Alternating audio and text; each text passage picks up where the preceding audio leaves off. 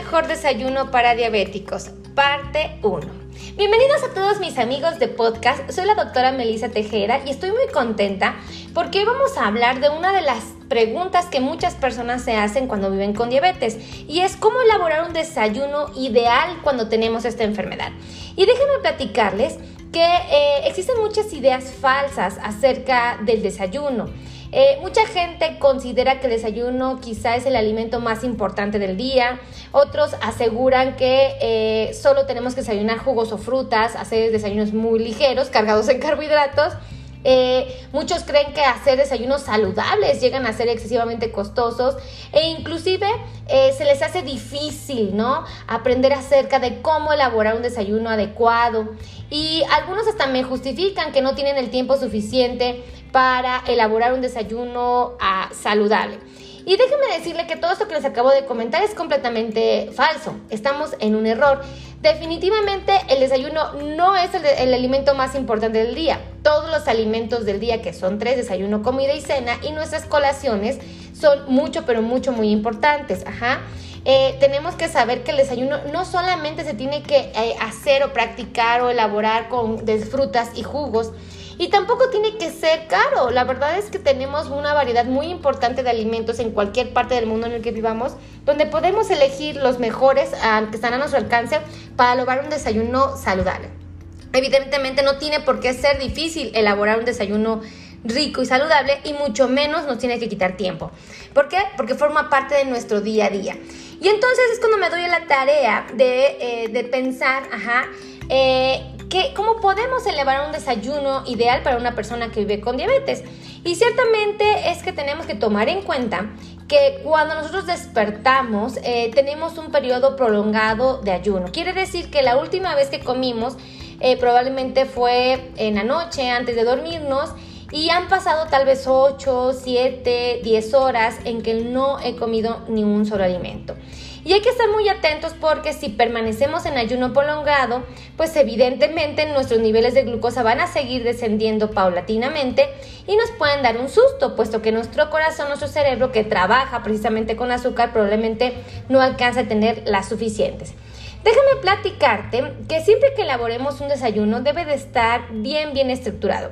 Siempre debe de aportarnos vitaminas, minerales, proteínas, carbohidratos, grasas. No debe de subir nuestros niveles de glucosa, evidentemente. Tiene que ser nutritivo y nos tiene que hacer sentir satisfechos. Y a veces suena como muy complicado todo lo que les mencioné, puesto que muchos de nosotros no somos nutriólogos y podemos carecer de información y evidentemente esto dificultarnos elaborar un desayuno saludable. Pero déjenme platicarles que es más fácil de lo que parece. Elaborar un desayuno saludable para una persona que vive con diabetes no tiene que ser una tarea complicada, es súper, súper sencillo. Yo los voy a invitar a que agarren un plato, un plato grande, de esos que usamos para servir nuestros guisados, y lo dividan. Fíjense nada más qué fácil va a ser elaborar su desayuno. La mitad de su plato debe de contener verduras. Ajá. Simplemente verduras y de preferencia vamos a recomendar las verduras verdes, que predominen estas.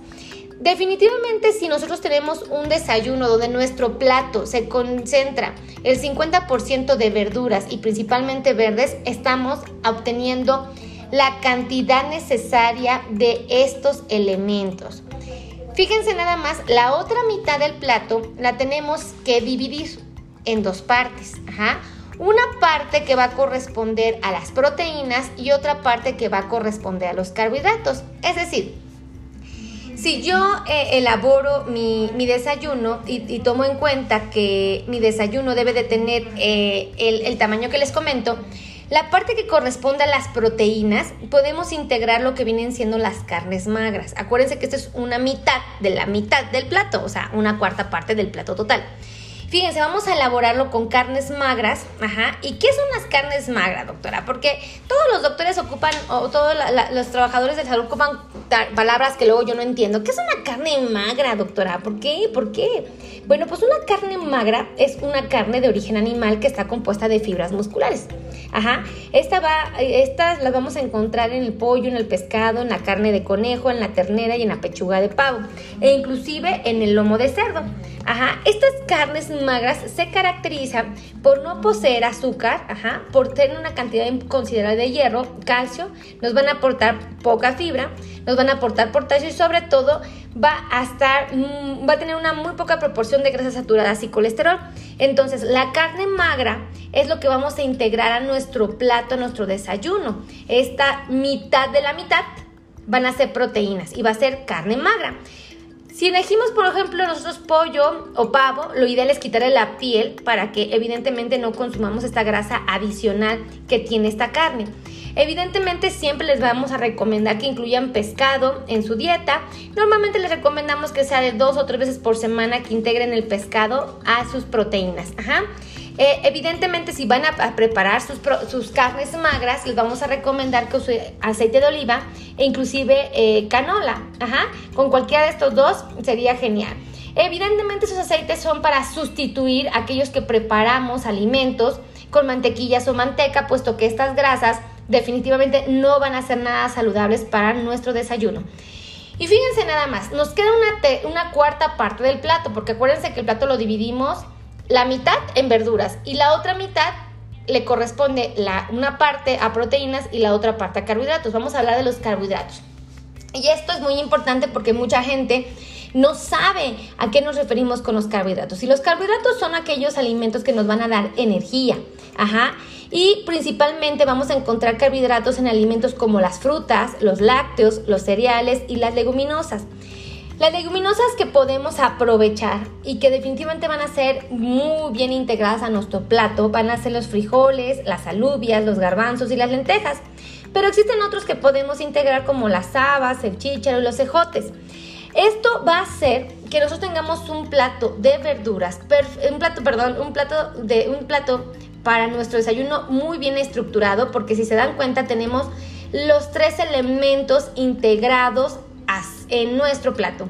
Tenemos carbohidratos, tenemos grasas, tenemos proteínas y esto a mí me da la tranquilidad de saber que nos está aportando una cantidad adecuada de vitaminas, de minerales, evidentemente de proteínas, de carbohidratos, de grasas. No nos va a subir la glucosa, por supuesto va a ser muy nutritivo y nos va a sentir satisfechos, llenos y plenos. Entonces, elaborar el desayuno de esta manera puede ser una muy buena idea y muy fácil.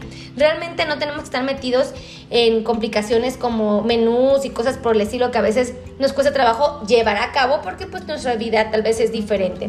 Ahora tienen que saber que siempre cuando desayunemos tenemos que integrar agua. Ajá, muy importante. Cuando hablo de aguas, no hablo de tomar un café, un vaso de leche, un jugo de naranja, un jugo, un refresco. No, no, no. Hablo de agua. Ajá. Y de preferencia vamos a pedir que esta agua no tenga azúcar añadida. Es decir, que no la endulcemos. Si integramos agua a nuestro desayuno y tenemos nuestro plato bien distribuido con respecto a los alimentos, definitivamente vamos a poder gozar de mucha, pero mucha, pero mucha salud. Y ahora, una nota que me gustaría comentar o resaltar, es muy importante que nuestro desayuno, cuando vivimos con diabetes, e inclusive los que vivimos sin diabetes, lo ideal es que no hagamos uso de embutidos, salchichas, jamón o chorizo, puesto que estos sí no nos aportan tantos beneficios como un buen plato bien distribuido. Así es que yo espero que este podcast les guste, les sea de utilidad y de ser así, por favor, compartan, compartan, compartan, compartan. Y los voy a invitar a que por favor vayan a mi canal de YouTube y se suscriban a mi canal. Mi canal se llama como mi nombre, Melisa Tejeda. Y Melisa se va a escribir de esta manera, con doble S con T de Tito, con J de jamón y con la letra D de dedo. Es muy sencillo, Melisa Tejeda. Ahí van a encontrar cientos y cientos de videos que van dirigidos a ayudar a la comunidad que vive con diabetes a tomar las mejores decisiones para poder preservar su salud. Les agradezco a todos mis amigos, cuídense mucho, saben que los quiero y que lo que más deseo es su bienestar. Pórtense bonito, nos escuchamos en el siguiente podcast. Hasta luego. Bye.